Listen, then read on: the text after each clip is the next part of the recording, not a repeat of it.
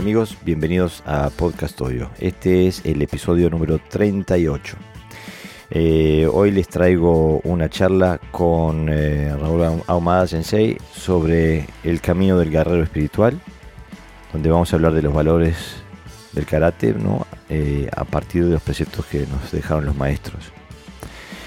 También tenemos eh, los dos apuntes de Gerardo Balbo Sensei. Esta vez eh, vamos a hablar sobre los mitos marciales, eh, especialmente hablando sobre el taote, el golpear a la distancia y sus raíces históricas. Este, pero antes de empezar quisiera pasarles un poquito de información.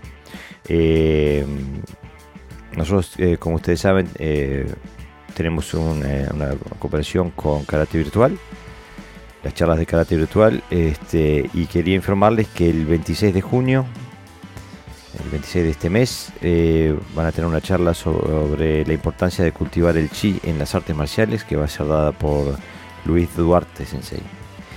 Y el 10 de julio eh, va a dar una charla el Sensei Pablo Scursi sobre la historia del Goju Ryu, un laberinto en alta mar. Eh, las charlas de karate virtual son altamente recomendables. Eh, se, las, eh, se, las, recomiendo y espero que los, puedan encontrar por YouTube o por Facebook. Bueno, ahora los dejo con eh, Raúl Amada Sensei.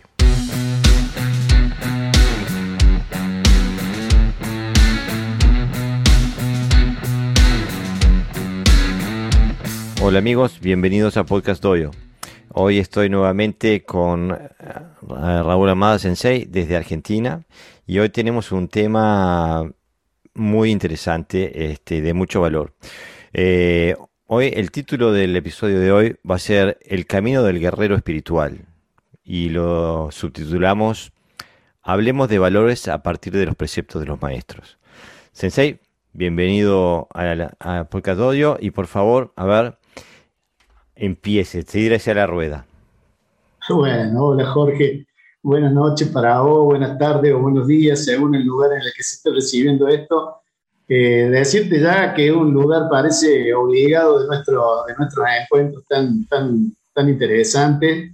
Y bueno, esta vez no será respecto a los libros, que la, creo que la, la gente ha recibido todo lo que se podía hablar de ellos, pero este tema de hablar de los valores, ¿no? que es precisamente el, el, título se refiere al camino del guerrero espiritual porque creo que cada uno de nosotros, si empezamos a entender que no todo se concentra en la técnica, sino que también tenemos que aportarle contenido, y bueno, ahí vamos, vamos cada uno a recibir una, una formación en ese sentido. ¿no? Entonces yo le voy a pedir a todos los que nos vayan a escuchar que no solamente abran su mente, sino también su corazón. Eh, es muy importante porque en realidad eh, vamos a hablar eh, de los preceptos de los maestros y hay que recibirlos como tales. Yo acá no, no puedo improvisar mucho tampoco, porque obviamente los vamos a poner tal cual fueron dichos, ¿no? obviamente en nuestro idioma, pero pero el contenido está ahí latente y nosotros tendremos que desentrañarlo, ¿no? Y me, y me anticipo de decirte algo que me parece también muy indicativo. Yo entiendo que eh, aprender el arte del karate do tiene que obligadamente atravesar tres, etapas, ¿no? Eh, y, y, ya te voy a decir cuáles son. Eh, la de bases o quijones para conocer, la de técnica para hacer y la de valores para hacerlo con humildad. Y me refiero que en realidad eh, cuando hablo de esto es la formación individual, no del formador, porque el formador se preocupa por aportar estas tres, eh, digamos, estas tres etapas en realidad, ¿no? Lo que pasa es que en la, en la juventud, ya lo habíamos dicho alguna vez, yo lo volví a traer aquí, esto de que el búho de Minerva levanta vuelo en el crepúsculo, que es una frase de, de, de, Friedrich Hegel, ¿no? que me gusta mucho, porque era esto de que es una manera de expresar ¿no? cómo se llega a que uno logre interpretar un momento histórico una vez que ha concluido ese momento. ¿no? Mm. Y así pasa, nos pasa siempre en la vida misma, ¿no? O sea, esa lechuza de Minerva era una diosa griega que eh, traía los mensajes, digamos, los mortales una vez que el día había terminado. En nuestro caso sería, y lo habíamos hablado hasta de manera risueña contigo, cuando empezamos a peinar canas, ¿no? Cuando estamos en el atardecer de nuestra vida. Entonces, empezamos a recibir valores permanentemente, conjuntamente con la técnica, conjuntamente con los quijones, pero empezamos a digerirlos cuando ya tenemos esta capacidad de discernimiento que nos provee las canas, ¿no? Y no quiero con esto subestimar a ninguno de los jóvenes que nos estén escuchando. Por eso es que te decía que es muy importante que también nos escuchen con el corazón. Algo de todo va a quedar. Porque mira, y esto también trae cierta reflexión. Hichin Funakoshi, que todos sabemos es el, digamos, el que lleva el título del creador del karate moderno, ¿no?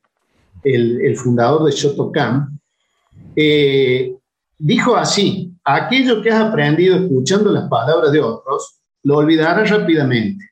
Entonces, que nosotros lo que digamos acá eh, no sea una buena letra, una cosa linda, qué lindo escucharlo, sino que vaya dejando algún contenido. Entonces, la única manera que puede pasar eso es que nos escuchen desde otro lado, ¿no? que nos contagiemos de ese espíritu tan, tan interesante, que es el que todos promovemos cuando vamos al dojo, cuando concurrimos al dojo, yo creo que entregamos un montón de estas cosas que vamos a tratar de intercambiar acá. Así que bueno, mira, hoy me fue muy larga la introducción, espero que no nos vayamos por todo. como siempre. Estuvo genial, estuvo genial, muchas gracias, Sensei. Eh, digo, y, para, y, para, eso te invito, simplemente para que abras tu corazón y tu mente y, y nos guíes este, por donde quieras eh, llevarnos, ¿no? Bueno, yo, yo, yo acá lo que quiero también hablar, porque alguna vez me dijiste en, las charlas anteriores, cuando hablábamos, me hablabas de los jóvenes que tenían en el dojo, algunos jóvenes que decían, ¿y, por qué practicar? Y yo vengo a hacer karate, ¿viste? Ahí, digamos, se entiende a veces que hay algunos karatecas, ¿no? Que, que bueno, entran al dojo como, digamos, un, un medio para transpirar, guardan el karate adentro del bolso y ahí quedó y se terminó la historia y hay otros que no, otros que se preocupan por estas cosas que son trascendentes y que sobrevienen a veces con, con, el paso del tiempo, ¿no? Pero esto no solamente tiene que ver con la edad, sino que también tiene que ver con la madurez. Y vamos a hablar de eso. ¿Cuál es la diferencia? Y lo vamos a entender, si me permite, con un ejemplo. Me gusta mucho ah, dar ejemplos porque a veces son muy representativos. Y si vos mm, me permitís, fíjate lo que pasa con una fruta que madura en la planta, el sabor que tiene. Una manzana, un durazno, que vos recoges maduro de una planta, ¿no? Eh, es absolutamente distinto al sabor que tienen esas frutas que nosotros muchas veces acá, digamos, recibimos, por ejemplo, las bananas que vienen de Ecuador, normalmente este, ingresan a las cámaras y, y bueno, Okinawa mismo, vos sabés que Okinawa, por ejemplo, tiene eh, plantaciones de ananá, ¿no? Y, nunca he probado un ananá tan rico como el de ahí, pero es que naturalmente, porque la ananá que me llegan a la verdulería acá en mi país son ananas que se cortan verde en lugar de origen y maduran prácticamente en cámara o en la misma verdulería. Y entonces el sabor es otro. Y esto es lo que quiero significar. Quiero significar que cuando permanecemos de alguna manera ligado a esa savia, ligado a esas raíces, entonces podemos entender lo que es la madurez y, vamos a tener, si se quiere, ese sabor que es totalmente distinto, ¿no? Eh, no estoy con esto, digamos, haciendo un juicio de valor sobre las características que uno pueda, digamos, tener en cuanto a, a esa madurez. Pero yo entiendo que se madura con otro sabor cuando se está ligado a la savia, cuando se está ligado a las raíces, ¿no? Y esto es un poco lo que, lo que quiero significar. No todo pasa por peinar canas, también es un poco eh, esto otro que estoy significando con esta eh, metáfora, ¿no? Así que bueno, que también eh, vamos a mencionar, porque nos está pasando particularmente a nosotros en nuestro país, que este, vamos a tratar de llevar también un mensaje de, esperanza, si se quiere, a todos, ¿no? Estamos en una situación eh, bastante complicada en el mundo, con gente querida que se nos está falleciendo y, y, bueno, entonces también el motivo de esta charla gira en torno a tratar de acercar palabras de esperanza, ¿no? Y superar esto a partir de una mirada eh, con mayor amplitud, ¿no? Con mayor alto. Y en eso quiero, quiero también hacer una reflexión, una pequeña reflexión respecto al significado que tiene la flor de loto. La flor de loto, eh, yo no sé si, si vos los conoces, calculo que sí, pero eh, esta flor, digamos, se, le asigna el sentido de la pureza espiritual en distintas religiones, sobre todo en, la, el hindú, en el budismo, ¿no? Mm. Y, y, digamos, bueno, es fácil encontrar, googleando rápidamente, cuál sería el significado de la flor de loto. La flor de loto eh, digamos, una planta que se abre paso desde el fondo de la oscuridad de un estanque, ¿no? O sea, un estanque barroso, eh, y luego sube, sube la superficie, donde obviamente si el estanque barroso, el agua también es hedionda, mm. y sin mantener contacto ni con el barro, ni con el agua, logra imponerse mostrando su exuberancia, ¿no? Entonces, esto es que nosotros cuando, cuando nos, nos, movemos un poco dentro de la sociedad, ¿no? La sociedad que está en este sentido contaminado, ¿no? Eh, de alguna manera por distintos, distintas cosas, ¿no? O sea, no, no, no, basta que te relate ninguna de ellas porque ya las conocemos.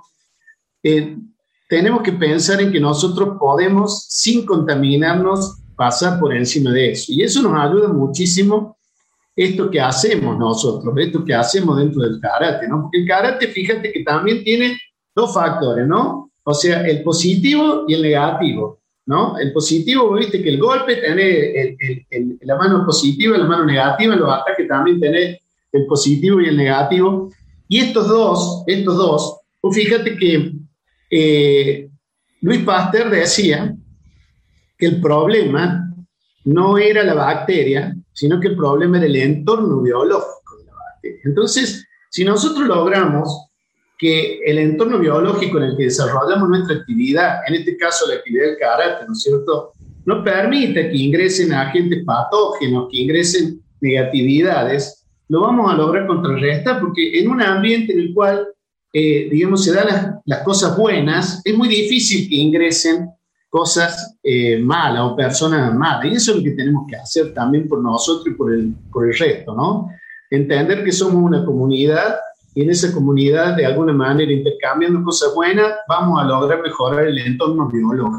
Y mejorando el entorno biológico, vamos mejorando el hombre. Y mejorando el hombre, mejoramos la sociedad. Entonces, nosotros estamos preparados para eso, Jorge.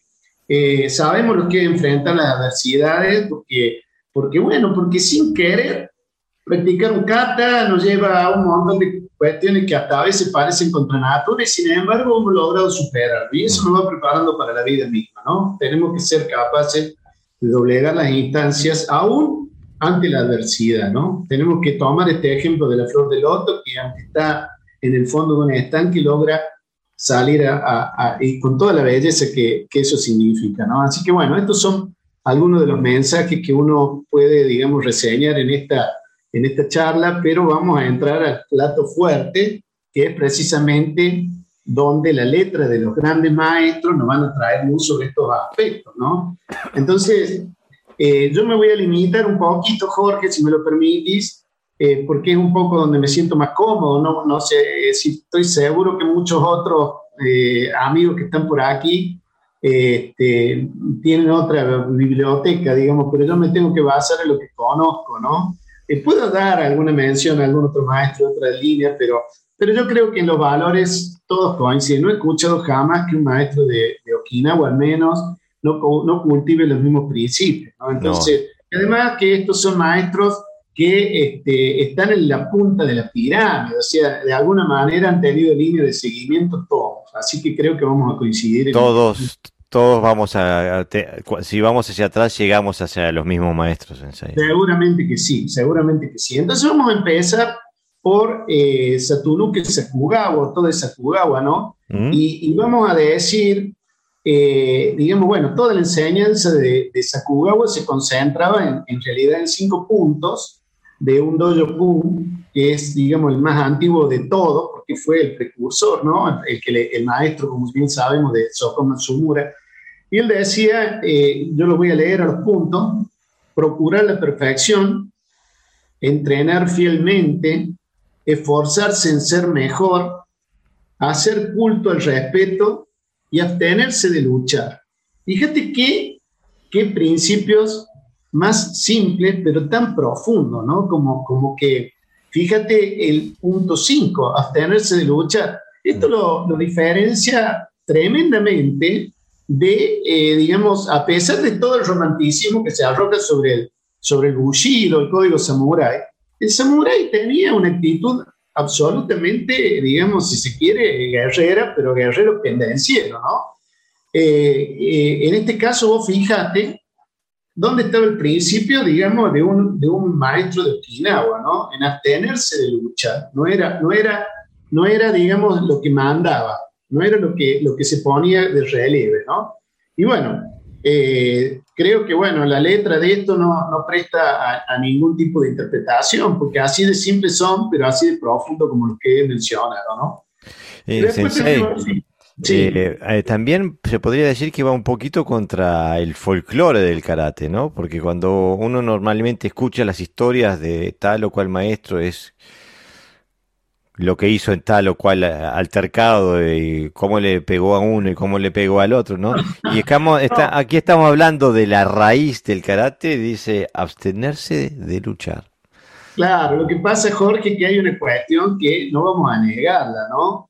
Eh, el pueblo de Okinawa tuvo, como hemos relatado en tantas oportunidades, no lo voy a volver a decir, pero tuvo situaciones de, demasiado control que volvía, yo te diría que más que un control, era una presión muy grande la que tenían, la que ejercían sobre ellos, al punto tal que, que, no tenían ninguna salida a sus emociones, sino la canalizaban a través de estos encuentros que se hacían de alguna manera este, en combate callejero, ¿no? O sea, no vamos a, tampoco eh, vamos a romantizar cosas que han ocurrido, ¿no? Exactamente.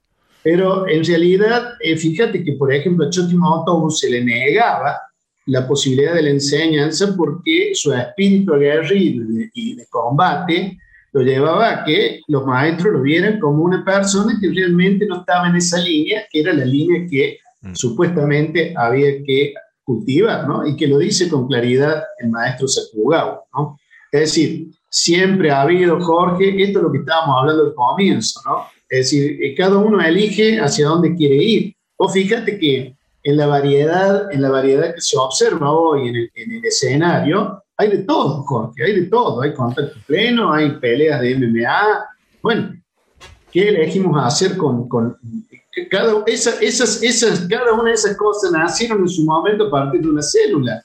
Así que no podemos negar, acuérdate Dominique Valera cuando, cuando tuvo tanta discusión respecto al, al, full contact o no full contact, bueno, eso fue la célula que transformó hoy, este, digamos que hoy se ve en la jaula en la MMA, porque es así. Mm. Eh, bueno, esto nosotros en realidad, yo me quedo con esta otra parte, no porque creo que lo hemos dicho acá, Jorge, no se trata de ser blandengues, ¿no? Se trata de entender en el fondo esto que todo el mundo te termina preguntando, si vos lo tomas a esto como una filosofía de vida, eh, y, a veces eh, te encuentras en una posición en la, cual, hasta resulta difícil explicar dónde está esa filosofía.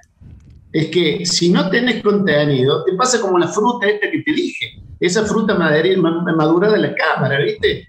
que cuando la cortas está verde adentro, que está amarga. O sea, si no entiendes esto de dónde viene el contenido que te da, en definitiva, esa impresión de que estás haciendo una filosofía de vida, no pasa nada. Entonces te tenés que nutrir esta cosa. O sea, yo creo que para meterse en una, en una jaula y enfrentarse con otro, no hace falta ninguno de estos valores. Es decir, en todo caso, hasta si, te, si vos me permitís, hasta te puede interesar cuánto es la bolsa que va a, recaudar, viste, con la pelea. Exactamente. Pero no como un valor, viste, porque no, no.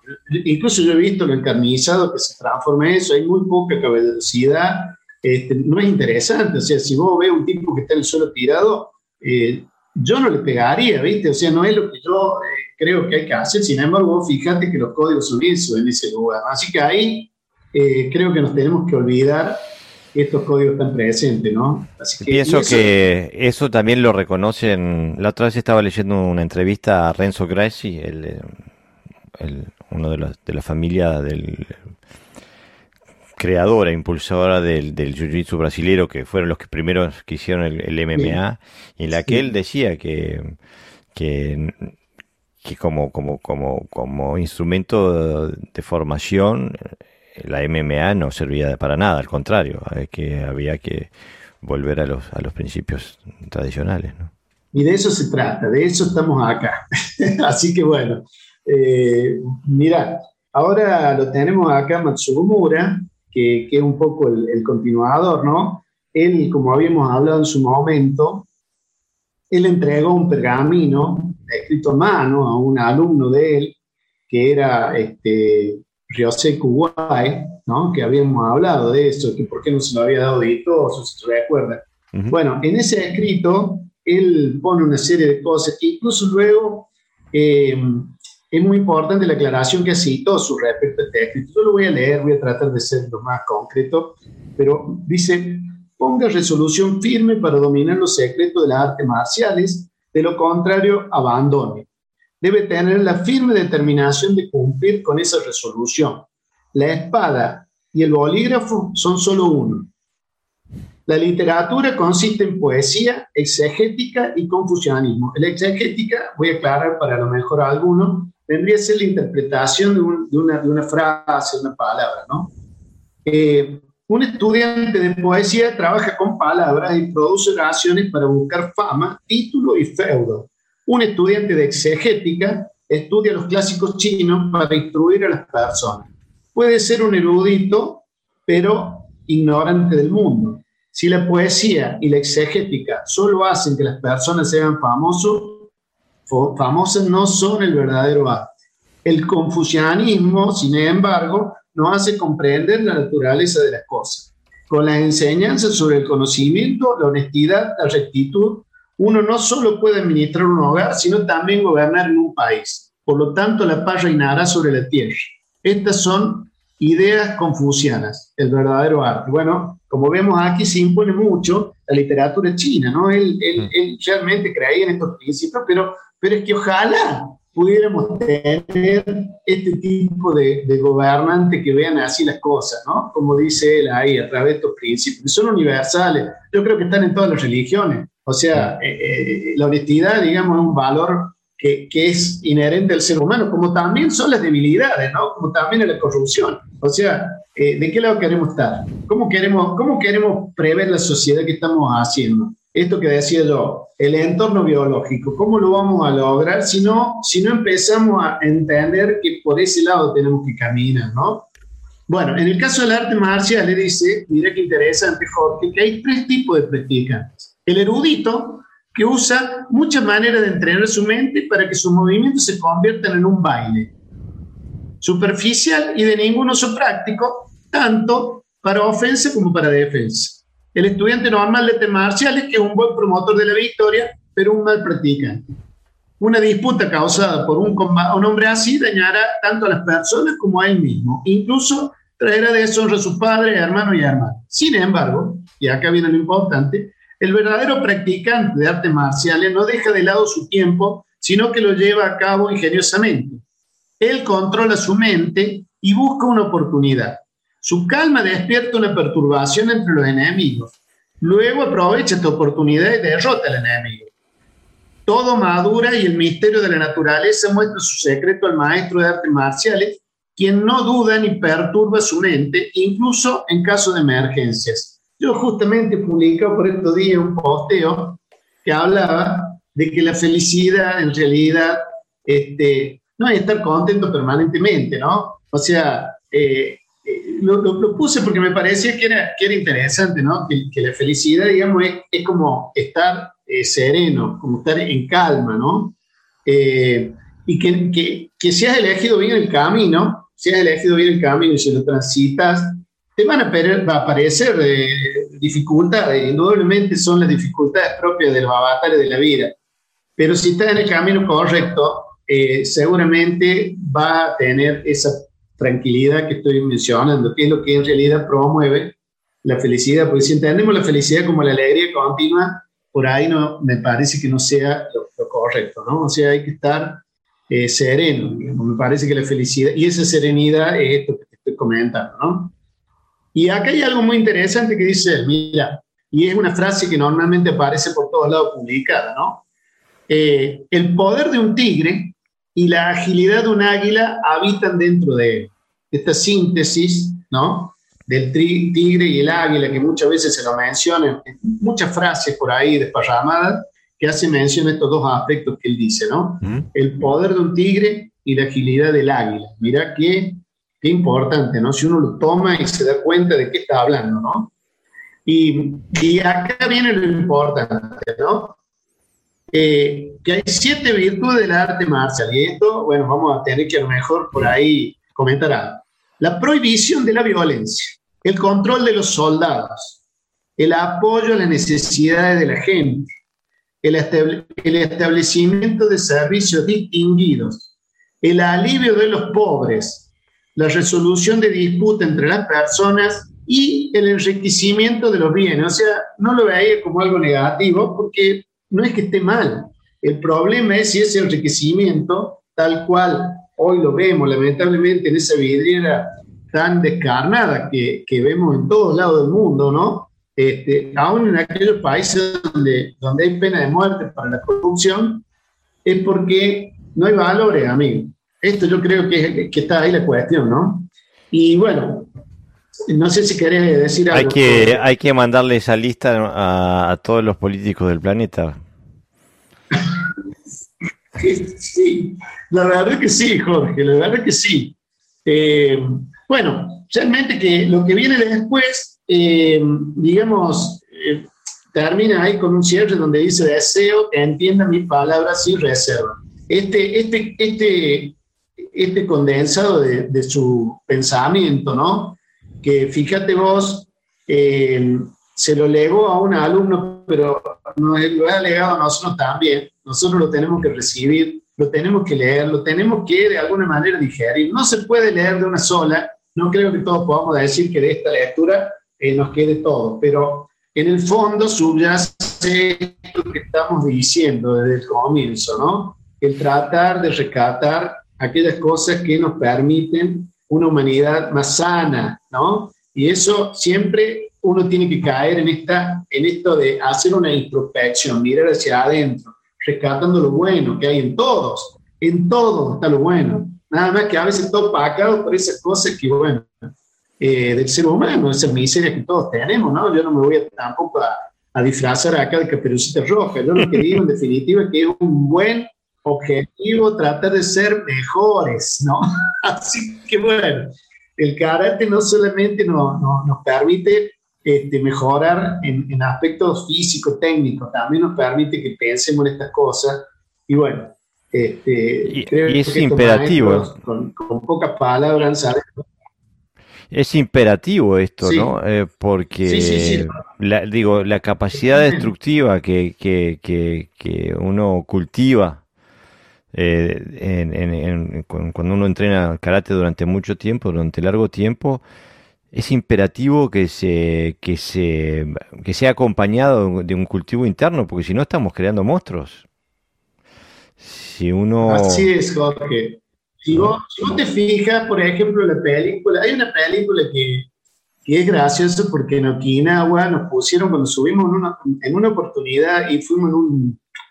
Hicimos recorrido en uno de esos seminarios, hicimos recorrido por la, digamos, por el camino del karate. Eh, fuimos a visitar algunos monumentos, lugares muy icónicos, y nos habían puesto en un televisor que había dentro del, del colectivo, del ómnibus, nos habían puesto un video eh, con la película Karate Kid, ¿no? Imagínate, ellos, ellos, ahí se ocupaban más o menos de hacerle una crítica, y una crítica dura, porque por ejemplo decían que Karate Kid no se había filmado en Okinawa, sino en Hawái, ¿no? Y después, bueno, todos sabemos que, que Miyagi tampoco era karateca.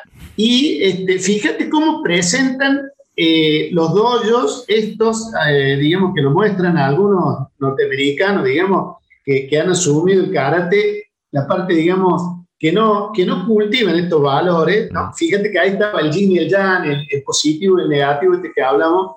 Y, y, bueno, lo ponían así descaradamente también para que se notara la diferencia. Pero ahí tenés vos, eso se puede hacer. Uno puede hacer eso y, ocuparse de, esa, de eso y creando monstruos, como decís vos. Ahí está la película, lo muestra. Así que es posible crear monstruos, ¿no? Este, bueno, en rigor a, lo que nos queda, voy a seguir, si me permitís. Por supuesto. Y ahora vendría lo que es Itosu, creo que el plato más fuerte. Yo me he ocupado también de hacer un análisis de cada uno de los, de los eh, digamos, de la carta, que, o sea, de los párrafos de la carta que él escribió. En realidad esto está publicado en un libro que pertenece a, a, a Gen Guanacazone, que fue publicado en el año 1938, Jorge, ¿no? Y, y, esa carta, bueno, fue traducida y ahí dice lo siguiente, para empezar, ¿no? Mira, fíjate vos lo importante que es este párrafo, Jorge. Muy importante, porque dice, el karate no se desarrolló desde el budismo o el confucianismo. En el pasado, la escuela Shorin-ryu la escuela Shorei-ryu fueron traídas a Okinawa desde China. Ambas escuelas tienen puntos fuertes, por lo tanto, los listo a continuación tal y como son, sin embellecimiento. Bueno, esta es la traducción, ¿no? Pero mira qué importante, Jorge, porque hace la aclaración de que no, no se desarrolló desde el budismo o el confucianismo y parece que estuviera contradiciendo los principios que su maestro había puesto de manifiesto. Acabamos de hablar de la importancia del confucianismo en, en, en el pensamiento de, de, su maestro Matsumura. Pero acordate, por eso yo siempre decía que es muy importante tener en cuenta el contexto histórico. Porque si él de alguna manera, eh, digamos, quería eh, llevar el karate, ¿no es cierto?, el karate se desarrollara en la escuela y demás, no podía presentarlo como que tenía bases chinas y que, y que incluso acuérdate que ellos prácticamente cuando, cuando en el año 1879 se impone el Meiji, ¿no? La era Meiji, ahí directamente se les cambia la religión, o sea, se, se pasa al sintoísmo, ¿no? Y entonces eh, ellos que tenían raíces en el budismo, el confucianismo, eh, se encuentran con esta situación. Y bueno, él lo aclara, ¿no? Y acá, eh, digamos, aclara también, y esto es muy importante porque aclarar que no deriva de religiones es porque también es importante para que algunos no entiendan que el karate está relacionado con la religión, ¿no? Y esto es muy importante. Yo creo que acá lo que él dice como, como un preámbulo, digamos, a todo lo que va a escribir después, es que, eh, digamos, eh, no tiene que ver con el seguimiento a, digamos, de ningún tipo de religión, ¿no? esto, esto es lo que aclaró en el cómic. Eh, no sé si me ve bien, Jorge, me sale un mensaje de que estábamos con una señal pobre, pero ¿qué puedo ser yo? ¿Vos me escuchás bien? ¿Todo bien? Se corta de vez en cuando y la, la sí, la imagen se, se, te corta, pero este, estás medio trancado en este momento. Eh, ¿El, audio bien? No, el audio, bien, eh, el audio ahora no está funcionando bien. Eh, voy a voy a apagar mi cámara a ver si me da si nos da un poquito más de, de, ancho de banda, a ver. Eh, a ver si se... ¿Me sigues? ¿Me escuchas, eh, Sensei? ¿Me escuchas? Sí, te escucho perfectamente. No, es que yo tengo acá buena señal, pero eh, no sé, viste que esto a veces son inestables. Tenemos que eh, enfrentarnos a estas circunstancias. Cualquier cosa avisa mejor, porque no me voy a enterar. Eh, no me voy a enterar. perfecto. Así que... Seguimos, seguimos. Bueno, seguimos. Entonces, bueno, después dice el karate, primer punto, ¿no? El karate no se practica solamente para tu propio beneficio. Puede ser utilizado para proteger a tu familia o a tu maestro. No está ideado para ser utilizado contra un solo asaltante, sino en lugar de eso como una forma de evitar ser herido, utilizando las manos y los pies si en alguna ocasión tuviésemos que hacer frente a un villano rufián. Esto tiene que ver con lo que muchas veces, viste, Ichi Funakoshi dice que en karate no se empieza con un ataque, pero que Itosu en realidad le había transmitido esto, no lo dijo con esas palabras, pero está en su principio, ¿no? Yo creo que eh, eh, Hichin Funakoshi lo toma y lo toma como un principio y luego lo, termina publicando, ¿no? Eh, que el karate no empieza con un ataque, pero está en la letra de lo que decía el maestro Itosu. Pero para mí lo que dice ahí el maestro Itosu también es esencial, porque incluso lo que está diciendo ahí, que el karate tampoco es para pelear. Por eso, no es, eso es. No es para pararse al del otro a, pelear, a, trompada. Es para defenderse. Así es, así es. Eh, que, el karate no está, no, está ideado para ser utilizado contra un solo asaltante. Eh, se refiere que el karate no era para pelea, como decimos, sino que en lugar de eso era para autoprotección civil. O sea que, eh, y lo que funciona bien en una de las áreas, no necesariamente funciona bien en la otra. Exactamente, Sensei. Y todo evidentemente entendía la diferencia y marcó eso en el primer precepto, ¿no? Y además, eh, eh, por ejemplo, ¿no? Al estudiar el kata, que es un registro del arte, que se está describiendo, resulta necesario asegurarse de entender que el kata fue creado para almacenar métodos para autoprotección civil. Esto es muy importante, porque cuando la gente ve el kata desde una perspectiva de pelea o combate, cuando mal interpreta su naturaleza y por consiguiente se arriba a conclusiones incorrectas. Esto es muy importante, Jorge, hay una diferencia abismal entre ver que los movimientos los vamos a utilizar para atacar o que lo vamos a utilizar de una perspectiva de la autoprotección. Y ahí Exactamente. hay dos puntos de vista totalmente distintos, ¿no?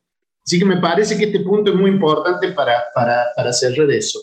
Eh, bueno, eh, eso se nota también en la interpretación que se le da al Bukai. Fíjate vos qué importante porque por ahí algunos, digamos, muestran algo en el Bukai, pero están perdiendo de vista este principio. Entonces, mira qué bueno esto, haberlo leído, porque también va a traer a luz muchos de los que nos están escuchando, ¿no? Bueno, de ahí verán luego si lo, si lo pueden aplicar o no, pero realmente ese era el concepto, ¿no?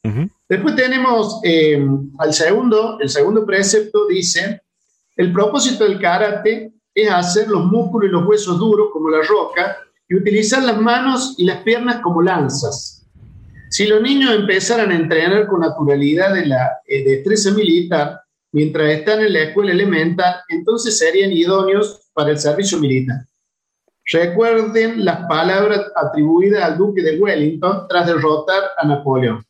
La batalla de hoy se ganó en los campos de juego de nuestra escuela. Bueno, acá hay lo que está lo que está, digamos, diciendo en definitiva o citando esta, esta, esta este, frase que se atribuye a, Wellington, eh, aparentemente no, no, no, es que haya utilizado esa palabra eh, de Wellington, pero eh, por lo que he podido leer, no porque soy muy entendido en esto, pero parece que no le dijo él, sino que en realidad este, aparentemente fue el conde de Montalembert el que atribuyó esta palabra, ¿no? Que atribuyó esta palabra, pero parece que no las había dicho, pero no tiene importancia, esto habla de que era un hombre erudito, y esto es lo que hay que rescatar, ¿no? O sea, fíjate que estamos hablando de un hombre formado en una cultura totalmente distinta, con, con, con una manera distinta de lectura, y sin embargo conocía esto de, eh, digamos, eh, de lo que pasaba con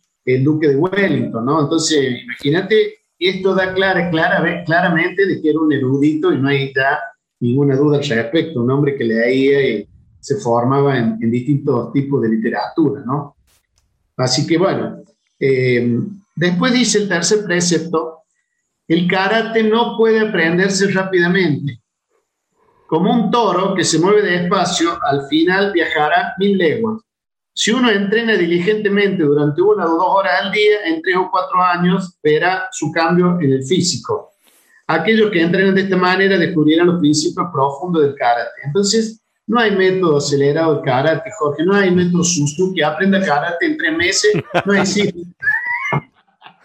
no existe. Entonces, eh, eh, si eso pasa en este lado, digamos, porque en Japón todo te queda claro que todo tiene su tiempo, lo hemos dicho ya en alguna otra charla, no quiero volver sobre lo mismo, pero realmente donde, donde queremos rapidez, velocidad, no tenemos que meternos porque el karate requiere esto que decíamos, madurez. Y eso solamente... Yo eh, pienso que eso es una, es una enseñanza de vida eso, porque en realidad eso describe a toda actividad profunda humana. Si se quiere obtener profundidad en algo, no existe la vía rápida. ¿no? Y es todo es así, en, Japón es así todo, todo. Vos, por ejemplo, yo aprendí de cocina, vos tenés tu senpai, tenés tu sensei, y vos ya sabes que tenés que entrar pelando papa y de ahí te dejarán que le pongas sal al guiso, ¿viste? Pero realmente es así, Jorge. Y nosotros no, nosotros queremos los caminos cortos, ¿viste? Y bueno, eh, no. Pero la maestría está, está ahí. hace unos años leí una entrevista con Luciano Pavarotti. Ajá. Y entonces la, eh, periodista, una, una mujer le, preguntaba, pero eh, señor Luciano, ¿usted, ¿usted practica todos los días? Dice, sí, yo practico 7, 8 horas todos los días. Dice, ¿y por qué? Si usted no practica un día, ¿qué pasa? Dice, bueno, no, no pasa nada, usted no lo va a escuchar. Los expertos tampoco, pero yo sí, dice. Este, y si no entreno dos días, usted no lo va a escuchar, pero los expertos sí. Y si no entreno tres días, entonces usted también lo va a escuchar, dice. Eh, ¿no? Hablando de la necesidad del, continuo estudio, el continuo, la continua práctica. Es que estamos en una sociedad de resultados nada más, Jorge. O mm. sea, que eh, la sociedad lamentablemente se ve inmersa en publicidad, propaganda, si se quiere, que muestra el resultado, ¿viste? Y, y, no el proceso para llegar a ese resultado. Claro. O sea, eh, nos encanta a los que les gusta el fútbol ver cómo hace goles Messi, nos ven el entrenamiento que hace, eh, En ese camino. Este, indudablemente todo tiene esa dosis de esfuerzo, pero nadie lo quiere hacer. Y acá en karate vos te das cuenta que si no haces ese esfuerzo no lo conseguís. Y si eso lo da la vida, es como decís vos, se aplica en todo. O sea, ¿qué es lo que estamos haciendo acá? Estamos trayendo lecciones de vida y es lo que queremos hacer, ¿no? En definitiva, no perdamos de vista lo que nos motivó esta reunión, ¿no? Y aparte, eh, justamente, a mí me inspira, este, justamente eh, este texto, eh, yo lo, leo siempre, me inspira mucho porque me inspira a, y, no quiero que suene mal, ¿no? Pero me inspira a apuntar a la maestría. Claro. Ah, o sea, no lo, no lo digo exactamente, ¿no? Pero es que natural eso, Jorge, es, es, ese, ese camino en el que todos alguna vez nos queremos ver reflejados, yo también lo he dicho, uno, uno quiere, obviamente, ¿cómo no? Y, y, indudablemente también en ese camino este, pasa lo que siempre se dice por, por, bueno, por ahí, ¿no? Que el alumno finalmente supera al maestro, porque así ocurre y uno se tiene que sentir en tal sentido orgulloso de que esas cosas puedan ocurrir, ¿no? Porque de eso se trata la evolución, ¿no? Eh, bueno, sigamos así, mira, el, el, principio 4 o el, o el, precepto 4 habla del entrenamiento de manos y pies, que es muy importante y que se deben entrenar en un, con un maquiwara rigurosamente. Mm. Para hacer esto, deja caer los hombros, o sea, en Shorin las posiciones son naturales, no, no forzadas, entonces abre los pulmones, acumula tu fuerza, agarra del suelo con los pies, concentra tu energía en el bajo abdomen, el tándem, ¿no? Mm. Y practica utilizando cada brazo de 100 a 200 veces cada día. Esto es lo que él proponía para la fortaleza. ¿Te acuerdas que hablábamos de que rompía tallo de bambú apretándolo entre los dedos? estábamos hablando de, de, una persona que se entrenaba, ¿no? Y esto es porque él anima a, a, la, a la manera de entrenar el material de impacto. O sea, si si nosotros pensamos que esas son las herramientas de impacto, tienen que estar bien entrenadas, ¿no? Eh, cinco, cuando practiques las posiciones de karate, asegúrate de mantener la espalda recta, bajar los hombros, poner fuerza en las piernas, permanecer firme y dejar caer la energía al bajo abdomen. Esto es propio de la característica del estilo de él, ¿no? O sea que acá probablemente, eh, bueno, en otros estilos no sea tan así. Esto es propio del estilo de ¿no? A mí me parece básico para la utilización básica necesaria para el movimiento marcial. Para mí me parece que lo que dice es perfecto. es que en eso vamos, eh, sabes que este maestro en realidad nivela todo, así que uno lo toma de ahí, seguro que no se va a equivocar. Después tenemos el punto 6, dice, practica cada técnica de carácter repetidamente aprende bien las aplicaciones de cada técnica y decide cuándo y de qué manera aplicarlas cuando sea necesario. Mira esto, esto es muy importante, Jorge. Dice, entrar, contrarrestar y retirarse es la regla para el Torite. Eh, y él propone que el estudiante Bunkai, o sea, cuando dice aplica bien, aprende bien las aplicaciones de cada técnica y, explorar personalmente el uso del Bunkai, eh, bueno, indudablemente eh, se puede aprender sin Bunkai, sí se puede aprender sin Bunkai, pero eh, lo que dice es que debemos decidir cuándo y cómo deberían ser aplicadas las técnicas. Entonces, esta parte de entrar, contrarrestar, retirarse, hace referencia al forcejeo. Mm. Y se utilizan los círculos de karate para hacer referencia al aspecto eh, lucha por forcejeo del arte original. O sea, Torite es también un antiguo nombre de Jiu-Jitsu y fue utilizado en el sentido de algunos escritos de Vigoro Kano. La regla de Itosu de entrar, contrarrestar y retirarse pareciera ser que aconseja el antiforcejeo, es decir, cuando te agarren, no puedes huir de inmediato de la escena, así que entra, haz daño y entonces sal de ahí. Esta sería la, digamos, la, explicación de esto de entrar, ¿no? O sea, es como no, no, no, nos, no nos retiramos de pronto, pero nos retiramos únicamente, digamos, aplicando una técnica, ¿no? Aplicamos la técnica para podernos retirar. Ese sería un poco el, el concepto detrás de, de este precepto, ¿no? Eh, pero es un consejo de autoprotección civil, un consejo sensato de la autoprotección civil, ¿no? Y que está relacionado con el precepto 1 que habíamos mencionado, ¿no? Esto de que si, si vamos a entrar en un forcejeo, lo hagamos solamente para poder aplicar una técnica y salir. Bueno, después eh, el precepto 7, a ver, eh, debe decidir si el karate es para tu salud o para ayudar en tu deber. Esto eh, en realidad eh, es para la salud o para el uso práctico del karate, ¿no? Eh, está marcando la diferencia entre la versión de karate para niños, tal vez, que es orientado a la salud, y el arte original combatiendo, ¿no? O sea, eh, porque bueno, para insertarlo en la escuela, acuérdate que tuvo que hacer todos los cambios que... Entonces, puede ser que se haya referido a eso en este principio, el principio 7. Bueno, ya nos quedan poquitos, estamos al, al punto 8, o el precepto 8, eh, acá habla del entrenamiento, dice hazlo como si estuviera en el campo de batalla, tu ojo deberían brillar, los hombros dejarse caer, el cuerpo endurecerse, vuelve a reiterar las posiciones naturales.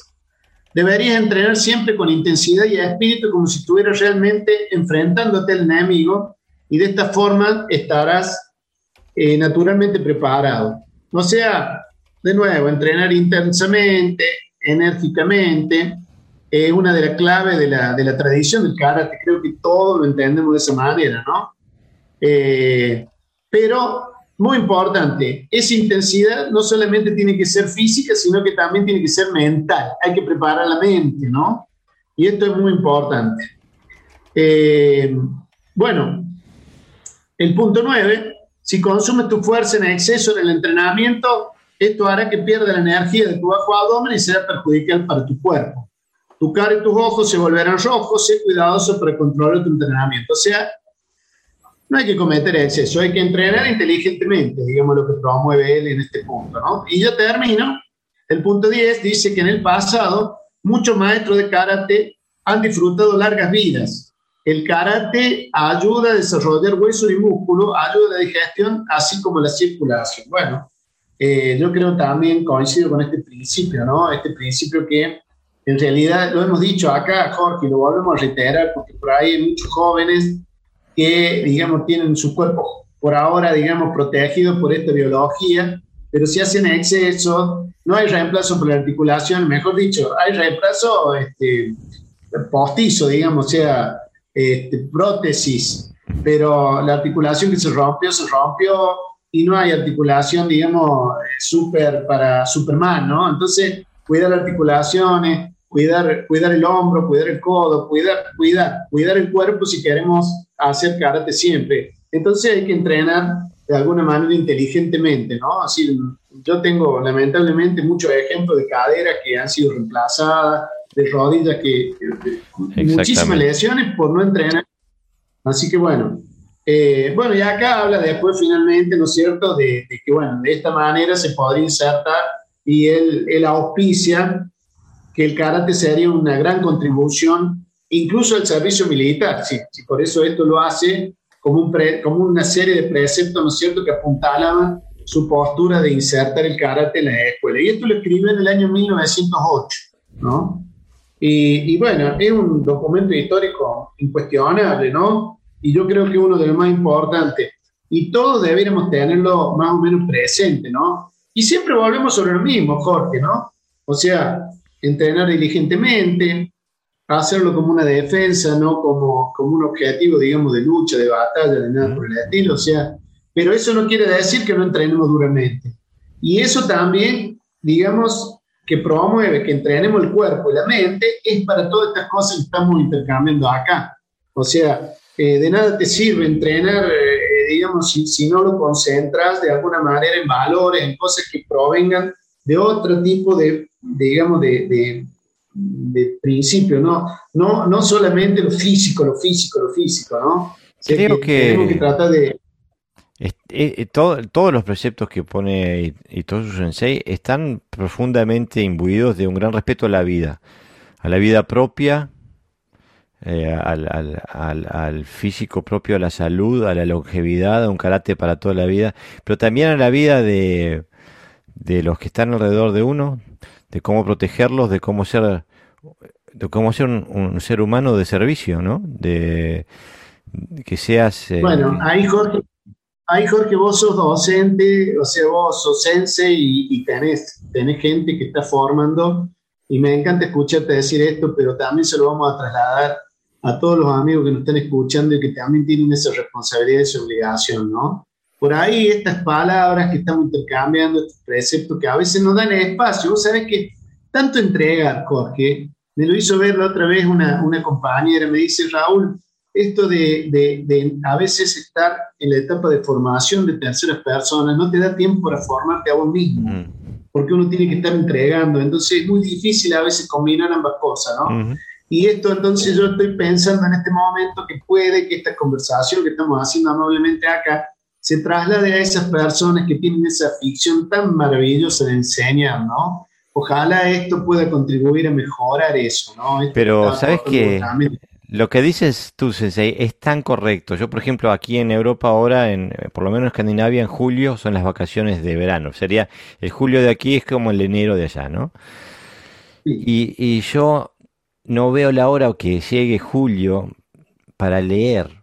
Porque en, mi vida diaria yo leo miles y miles y miles de páginas por mes pero no ah. leo, pero todo es en función de lo que hago por mi, eh, como docente. Es muy poco de eso lo que me forma a mí. Entonces, en, en julio me chupo todo lo que necesito yo como, como, para mi propio desarrollo, ¿no? Es lo, que, te estaba diciendo, Jorge. Yo me doy cuenta de eso. En la tarea docente, además de ser tan noble, ¿no? Te involucran tanta dedicación que perdés de vista la dedicación en vos mismo muchas veces, ¿no? Y que tenés que sacar tiempo a veces donde no tenés. Vos también tenés una vida, tenés que atender tus obligaciones laborales, de familia, de abuelo y de esas cosas. Y eso les pasa a todos. Yo estoy seguro que acá hay muchos que se van a ver reflejados en estas palabras que vos decís. Así que con este humilde aporte que estamos haciendo, yo estoy seguro y convencido que estamos haciendo una buena obra hacia esas personas que seguro nos están escuchando con el corazón como le habíamos pedido, ¿no? Y, bueno, vamos a entrar un poquito, ya nos queda poco, vamos a entrar a Chivana. Chivana, Chivana otro histórico. Chivana Sensei. Yo he rescatado eh, en el año 57, le hicieron un reportaje en el, en el Okinawa Times, ¿no? Y ahí, si bien no son preceptos, pero da su opinión, y yo creo que tendremos que también valorarla porque es auténtico, ¿no? Yo cada vez que leo estas cosas, Jorge, me emociono porque me parece que lo estoy escuchando directamente de su fuente, ¿no? hay que, hay que entender que es así, que ellos no están presentes físicamente, pero mira las cosas que nos han dejado, Jorge, ¿no? Tan interesante. Mira lo que dice acá. Colegas jóvenes que rompen tejas y se jactan de ello, solo están mostrando una técnica frívola. El practicante de karate debe entrenar duramente kata, irikumi, makiwara y oyo undo. Y cuando el trabajo llega al límite adecuado, el poder del karate surge naturalmente. Incluso las personas de constitución débil pueden hacer karate. Cualquier persona dedicada y apasionada puede lograr el poder del karate. Se debe entrenar con alegría y así conseguir olvidar por completo la enfermedad. Mira, te lo está diciendo una persona que tuvo cáncer desde el año 64, que fue cuando se le detectaron y murió en el año 69, ¿no? Habíamos dicho eso, pero mira lo que está diciendo siguió entrenando. Yo, mi maestro, eh, de Sinsato, este, tenía un problema renal severo y ya prácticamente, digamos, lo estaban dializando, ¿no? O sea, era, era con esa periodicidad. Y vos sabés que él nunca dejó de entrenar, Jorge, nunca dejó de entrenar. Y tenía una disposición, imagínate que son tratamientos traumáticos y bueno, yo creo que acá está, ¿no? Él fue su maestro, así que ahí está. Dice, los maestros no solo enseñamos cata, mira qué bueno esto, Jorge. Tenemos la responsabilidad de forjar cuerpos sanos y fuertes en donde la edad se retrasa. Nunca se termina de estudiar karate. Esta frase, nunca se termina de estudiar karate, eh, digamos, ha trascendido. Siempre se le escucha por ahí, ¿no? Chosin Chivana se pone el pie, nunca se deja o se termina de aprender karate, ¿no? Pero mira qué cosa esto, Jorge, qué lindo porque estamos en la misma línea, ¿no? Y con pensadores que nos traen estas cosas que todas concluyen en lo mismo, ¿no? En ser mejores. Eh, y de eso estamos tratando de hablar. Bueno, y hay unas cositas acá interesantes que quiero compartir.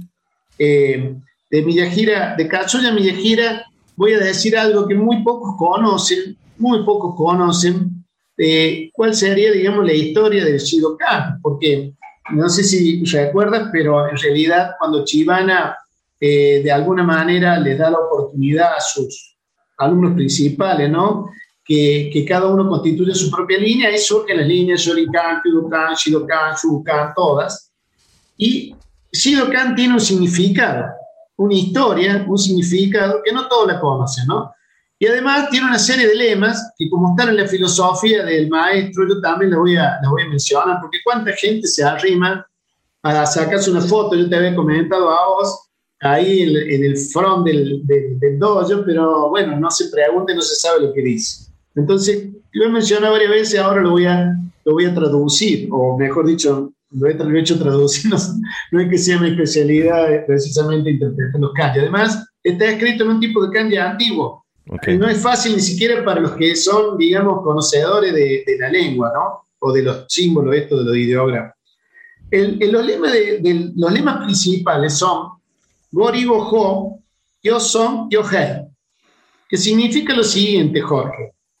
Siguiendo la razón y la ley, viviendo en comunidad, floreciendo juntos. Este sería el lema del dojo de Shidokan del maestro, que yo te voy a contar de dónde, lo, de dónde toma este, esta filosofía. Y tiene un sublema que yo también le pregunté en su momento al maestro, este, eh, digamos, Maeshiro Morinobu, y que es Kishibushi, ¿no? Kishibushi significa literalmente mano de diablo espíritu de Buda, ¿no? Ahí vuelven a aparecer, fíjate, el positivo y el negativo, ¿no? El positivo y el negativo. Vos sabés que en esa oportunidad, cuando Sensei eh, Maeshiro me dijo Kishibushi, yo le pregunté, lo habíamos ido en ese viaje con, con mi maestro, uno de mis maestros, digamos, el cacho de la escuela, Sensei Masahiro Shinsato, el hijo de Yoshihide Shinsato, y le pregunté, le dije, ¿usted sabe, maestro? Disculpe, él habla portugués, pero entiende perfectamente bien el español. Entonces le dije, me dijo el maestro Maeshiro, yo lo tenía todo ahí, yo le preguntaba, ¿viste, Jorge? le digo, me dijo el maestro Maeshiro que ahí dice Kishibuchi, ah, me dice Kishibuchi, guerrero espiritual. Mira, Jorge, guerrero espiritual, la síntesis, porque mira, mano de diablo, espíritu de Buda, es un guerrero espiritual, Jorge. Este es el título de la charla que hicimos hoy. ¿eh? Este es el título de la charla. Acá concluye el título, ¿eh? El camino del guerrero espiritual. Mm. Todos queremos tener esas manos de diablo, pero no tenemos que olvidarnos del espíritu de Buda o de la religión que profesemos, ¿no? Yo no es que sea budista tampoco, pero ahí está la clave. Kishibushi. ¿eh? Qué, bueno, está. Y la historia de, y la historia de Shidokan, mira, acá te, lo, acá te lo voy a leer porque, bueno, este es un documento que en realidad es rescatado por ahí pero bueno, yo soy un gran recopilador de documentos, no todos lo conocen, algunos sí, pero la mayoría no. Entonces lo vamos a, difundir. Mira, el gran maestro Katsuya Miyajira explica el origen del Shidokan de esta manera. El gran filósofo chino Confucio, que ha tenido una gran influencia en la, en la eh, erudición y el pensamiento de su país, enseñó y popularizó un sistema ético procurando por constituir el carácter adecuado de las personas. La ampliamente leída Analecti de Confucio, desde su primera publicación, ha sido muy respetada y ha tenido una profunda influencia en el pensamiento espiritual de la gente de China, Japón y otros lugares. El gran maestro Miyahira relata que tomó el nombre de Shido del capítulo 7, versículo 6 del libro cuarto de la colección de 20 volúmenes que dice, decide en tu corazón seguir por siempre el camino, mantente cerca del sol de la virtud y no te desvíes. Confía en el poder de la benevolencia para obtener apoyo. Disfruta de estas habilidades. Bueno, yo creo, Jorge, digamos, la profundidad de estas cosas eh, son un poco complicadas de asumirla de una vez, pero la síntesis es siempre la misma, ¿no? La síntesis es siempre la misma. Y si tenemos abierto nuestro corazón, algo de ello va a quedar, ¿no? Este, bueno, y yo quisiera, por, por respeto también a la, memoria de mi maestro, si me permitís, por supuesto, enseñar también cuáles fueron sus principios que en realidad eh, forman el dojo, el de, nuestro, de, nuestro, este, de nuestra escuela, ¿no? Y fíjate que nuestro maestro sintetizó en cinco principios, mejor dicho, en, son cinco principios que en realidad tienen este significado. Todos, hitots quiere decir principal, todos van antecedidos, digamos, de la palabra hitots. Yo ya no voy a leer eso, simplemente voy a leer los principios, pero a nosotros, digamos, cada uno de esos principios son principales. El primero de ellos es reiki, que es cortesía. El segundo es shisei, que quiere decir sinceridad. El tercero es Doryoku, que significa esfuerzo. El cuarto, Seikinin, que significa responsabilidad. Y el quinto, mire qué lindo este Jorge, el quinto es Meiro, que significa alegría. Mm. Esto de el maestro que, que, bueno, que tuvo, que fue Chivana, ¿no? Que dijo, se debe entrenar con alegría. ¿eh? Ahí está lo tomo como un precepto de nuestra escuela, ¿no? Y la verdad que tratamos, tratamos de hacerlo de esa manera, tratamos de hacerlo de esa manera, no sé si lo logramos, pero por lo menos si vamos asumiendo que esos son los principios, creo que vamos a lograr, eh, digamos, el resultado que se espera, que nuestros maestros esperaban, ¿no? Pero bueno, Jorge, acá yo eh, no tengo más nada que decir, solamente, eh, digamos, cerrar un poco esta conversación tan linda y bueno, creo que ha sido un aporte muy bueno. Yo fue genial, fue genial. Aparte, creo que, mm, como tú decías al principio, la única forma de, de obtener madurez es, es eh, establecer con la conexión a la raíz, ¿no? Y esta es la raíz. Eh, hay que tener, hay que estar con esto, hay que tenerlo en la mente, hay que tenerlo en el corazón, hay que estudiarlo, hay que pensarlo, hay que charlarlo y hay que aplicarlo, a fin de cuentas, ¿no? Hay que eh, aplicarlo. El conocimiento no es, no, solo no sirve, eh, la acción es lo que vale. Y creo que aquí tenemos una guía para actuar. Mejor, imposible. Yo creo que sí, ya profundizar en cada uno de estos preceptos corre por cuenta de cada uno de nosotros, ¿no? Mm. Pero creo que la síntesis ha sido eso, convocar a todos a esta reunión para poder definitivamente eh, esto, hablar de valores, tener en cuenta cuáles son los preceptos de nuestro maestro y procurar, procurar un poquito el camino del guerrero espiritual. Si querés ya, con esto cerramos la, la charla de hoy. Muchas gracias, Sensei. Seguimos trabajando, ¿eh? Por favor. Por favor, por supuesto, Jorge, siempre vamos a tener tema en esta cosa tan apasionante, ¿no? Este, como siempre, saludarte amablemente y a todos los que tuvieron la paciencia y seguramente este, han estado complacidos escuchando tanto como nosotros acá charlando, ¿no? Así que un abrazo grande a la distancia, Jorge. Un abrazo, Sensei.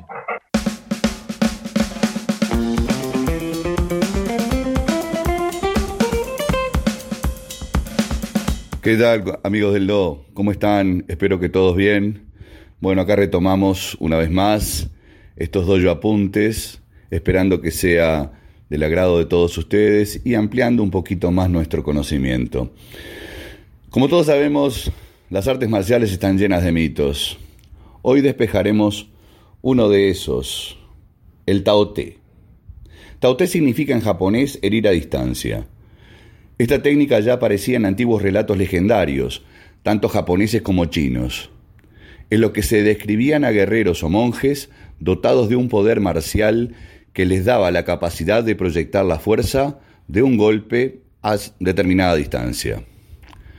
A pesar de que fácilmente podemos descartar estas historias como simple mitología, en el siglo XX tuvimos dos exponentes de esta técnica en Japón, Morihei Ueshiba y Shigeru Egami. El maestro Ueshiba fue el creador del Aikido, como todos sabemos, un arte donde la suavidad y la destreza priman sobre la fuerza, donde los movimientos son mayormente circulares y envolventes, intentando absorber la energía atacante y proyectarla lejos de uno mismo. Existen algunos videos de Sensei Ueshiba derribando a sus alumnos, que intentan en vano acercarse, en los que se pueden apreciar que son derribados sin ser tocados. El viejo maestro parece acariciar el aire que los rodea y con eso es suficiente para lanzarlos al suelo. Shigeru Egami, maestro de Karate Do, fue el otro representante de esta técnica. Al contrario que Ueshiba, quien mostraba el Taote como una consecuencia de un estado de maestría, Egami alcanzó este conocimiento en la búsqueda de la efectividad total de la técnica básica, el Suki o lo que conocemos como puñetazo directo. Sensei Egami se entregó tanto a esta tarea que se hizo dar miles de golpes en el abdomen por representantes de todas las artes. Esto le acarrió, por supuesto, consecuencias nefastas en su salud, que a la postre colaboraron en acercarlo a la muerte. Su práctica se centró en la concentración de toda la fuerza de impacto en un solo punto. Al parecer, la intensa práctica física llegó a un punto en que trascendió, dando un salto más hacia la metafísica. Fue entonces que el maestro Egami fue capaz de proyectar un impacto de puño sin tocar a su oponente, aunque no hemos podido conseguir material gráfico que lo documente. Pero sea como sea, el taote que salió de estos dos maestros parece más una demostración de un refinamiento espiritual, de una capacidad de conexión con el contrincante, que un daño o una técnica agresiva. Lamentablemente, ninguno de los dos maestros vive para poder, con la tecnología actual, intentar desentrañar estos misterios que parecen rodear a los hombres excepcionales, capaces de ciertos prodigios que al final, seguramente, solo son el fruto de una vida entregada al arte marcial. Esto que voy a leer ahora está extraído del libro Historia del Karate Do, escrito por Kenji Tokitsu, y que habla sobre el Taote. En aquello que concierne al karate de Shigeru Egami, se pone otra cuestión. ¿Cuál es el alcance y las posibilidades de su karate que explora una nueva forma de eficacia tomando una dirección mística. Hemos visto que, técnicamente, llegó a una eficacia por la cual sus alumnos eran proyectados sin que él los tocara. El taoté, el golpe a distancia, significa precisamente una técnica que permite dominar a su adversario sin tocarlo. Shigeru Egami dijo, si alguien me ataca, a mí que estoy tan enfermo, seguramente morirá. Según los testimonios que he recogido, Shigeru Egami parecía haber adquirido una capacidad particular a pesar de sus sufrimientos continuos. Las personas que me han soportado, que me han aportado estos diferentes testimonios, me parecen dignas de confianza. Sí, como resultado de su búsqueda de la eficacia del puñetazo en karate, Shigeru Egami ha adquirido tal capacidad en Suki que es un descubrimiento que hasta parecería revolucionario. El puñetazo Suki es una técnica que da un impacto tocando el cuerpo del adversario, transmitiéndole una energía a partir del lugar donde se lo toca. La preocupación de Shigeru Egami era, en un principio, buscar cómo concentrar la fuerza al movimiento del impacto. Si llegaba a proyectar esta fuerza a partir de una posición alejada y sin tocar el cuerpo del adversario, Hay que decir que es la forma de Suki de más alto nivel que podemos imaginar. Ahora bien, ¿en qué medida la técnica del Taote es eficaz? Esta pregunta no tiene respuesta hoy en día, ya que Shigeru Egami lamentablemente murió. La técnica de Taote, se muestra a menudo en las demostraciones de Shintaido, que prolongan la idea de la práctica de Egami. Apuntaremos que el karate de Shigeru Egami es practicado hoy en día por los grupos de Shotokai y los de Shintaido, que es la nueva vía del cuerpo. Pero pienso que lo que se ve hoy en día de Shintaido no tiene la misma calidad que la técnica de Shigeru Egami. Si se trata de la misma cosa, es más un fenómeno psicopatológico que una técnica. Hiroyuki Aoki, quien actualmente dirige el Shintaido, analizó el fenómeno del Taote de Shintaido de la manera siguiente. Durante las sesiones de entrenamiento ejercitamos en algunos movimientos de cadencias relativamente simples. Sumergíos en la repetición de estos movimientos con el cuerpo relajado, hasta el agotamiento. Obtendréis entonces la sensación que vuestro cuerpo se ha vuelto como las algas del fondo del mar, que responden a los mismos movimientos de las corrientes de agua. Estos ejercicios aspiran a suprimir provisionalmente las órdenes voluntarias, percepciones y acciones del cuerpo para dejarlo invadir por sensaciones de un nivel más arcaico. Se podría decir que en vosotros la parte consciente está agotada, mientras que otra parte más espontánea, cercana al registro emocional, predomina. En esta situación, la agudeza intuitiva aumenta y la sensibilidad está más abierta a los estímulos venidos de otros. Si os ejercitáis entonces sujetando las manos de un compañero, podrás sentir los más mínimos movimientos. Continuando estos ejercicios empezaréis a sentir, a través del contacto sutil de las manos, los movimientos de la voluntad del compañero. La sensación importante es la de una fusión con el compañero. Cuando os sentís con aquellos que están con vosotros, cara a vosotros, alrededor de vosotros, la sensación de estar profundamente juntos, vuestro cuerpo reaccionará reflejando sus más mínimas intenciones. Visto desde el exterior, pareceréis en trance y se podría decir que efectivamente lo estáis. Cultivando la sensación de comunicación interpersonal, energética, en estas condiciones, podréis desarrollar una agudeza particular que os permitirá captar la presencia del otro, sus movimientos primero, después sus intenciones. En este espacio interpersonal hipersensible construido sobre una confianza recíproca, un compañero podrá responder de una manera dinámica a una intención del otro.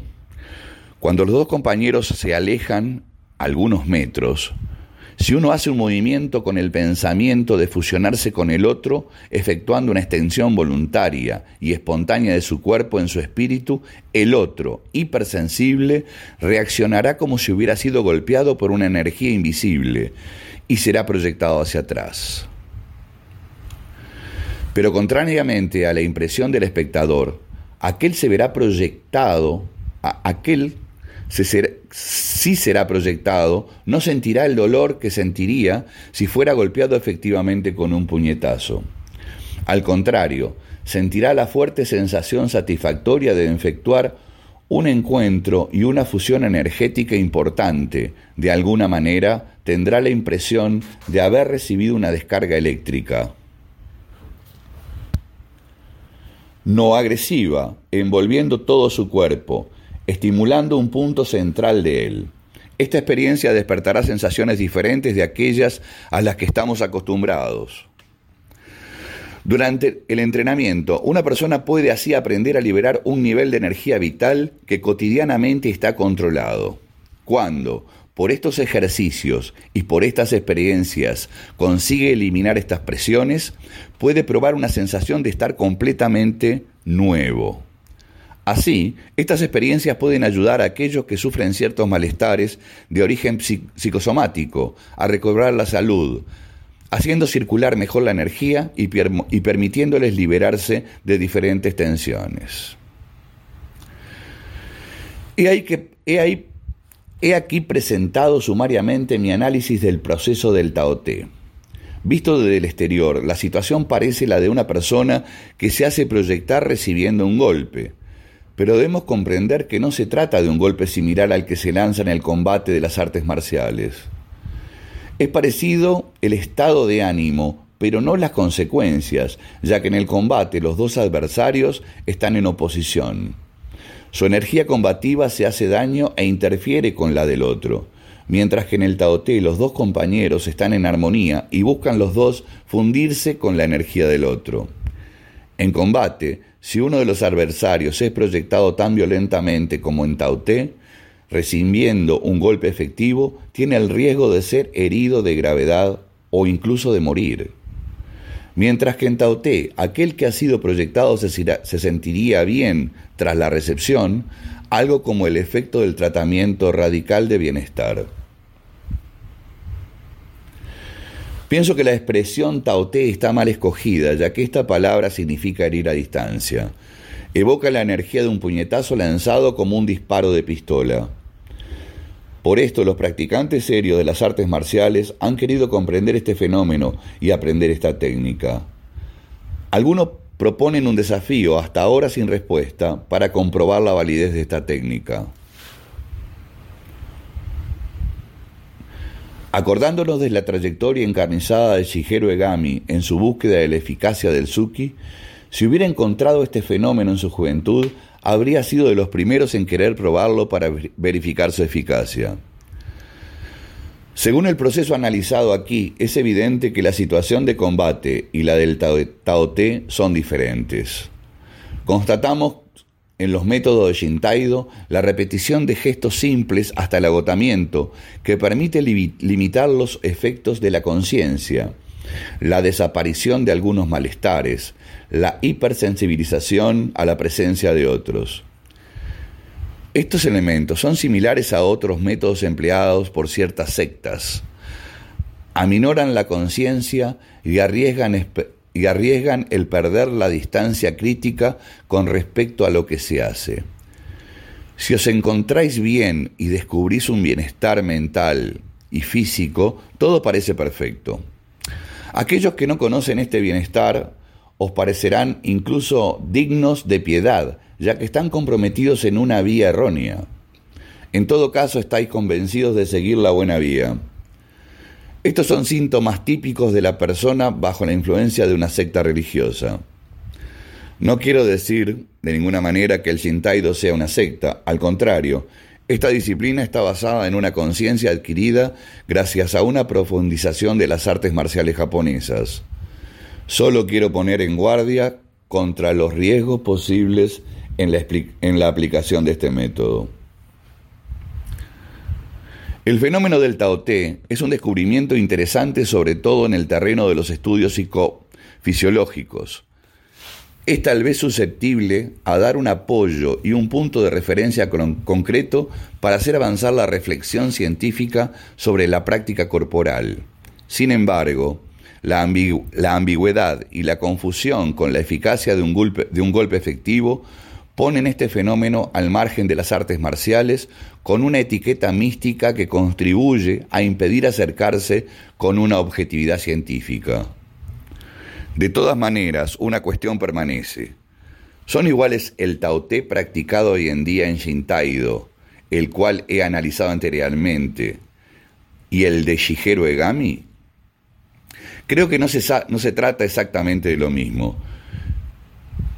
Si Shigeru Egami pudo realizar el taoté en situaciones de combate libre ante un adversario que intentaba asestarle un golpe real, esta capacidad es sin duda un resultado magnífico de su investigación.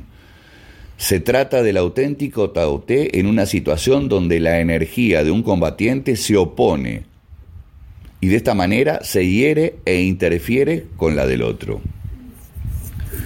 En la historia de las artes marciales japonesas se encuentran a menudo testimonios de capacidades similares. La técnica del Taoté, del Shintaido y de ciertas corrientes de karate tradicional es accesible a todos por un proceso de entrenamiento.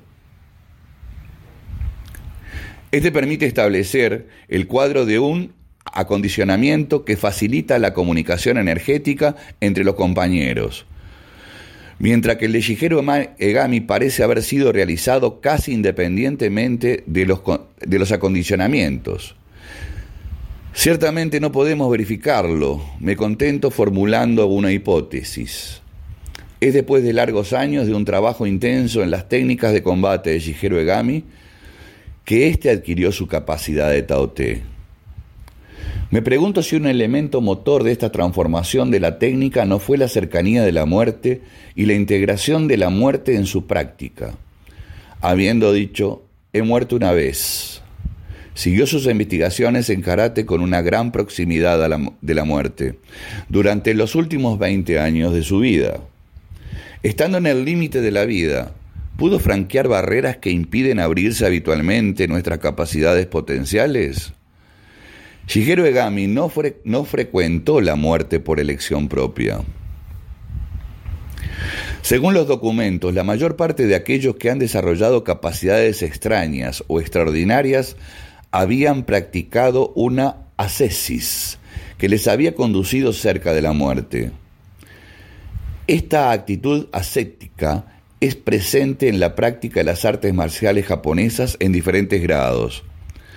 La práctica ascética no constituye un objetivo en sí misma, pero apunta a una profundización de la conciencia que facilita la, la, comprensión de fenómenos naturales y sociales.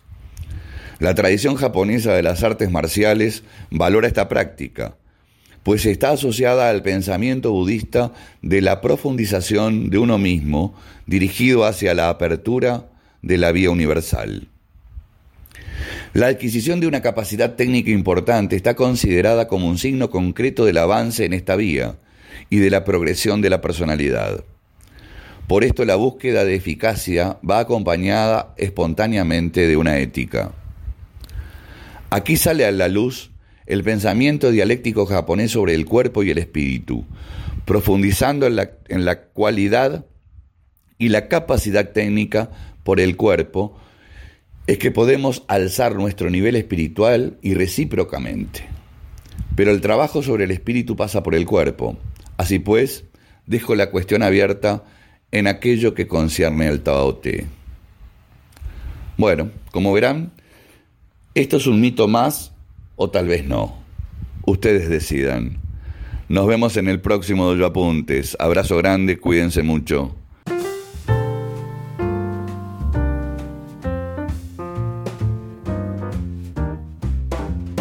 Bueno amigos, eso ha sido todo por hoy. Espero que les haya gustado. Eh, les cuento que para este mes que viene tenemos varias eh, eh, novedades, unos episodios interesantes. estamos haciendo los preparativos para hacer una charla con varios senseis sobre Miyamoto Musashi y el libro de los cinco anillos. Esa es una charla que la vamos a hacer en vivo por video por en el, canal en la página de Podcast Hoyo en Facebook también estamos preparando otra charla, eh, un debate sobre lo que la definición de lo que es el karate tradicional. Y también eh, estoy preparando un programa con eh, Gerardo Valvez Sensei sobre eh, la persona de Ankuito Sensei. Así que como ven tenemos muchas cosas de interés en el tintero. Esto ha sido todo por hoy y espero volverlos a encontrar el domingo que viene. Un gran abrazo.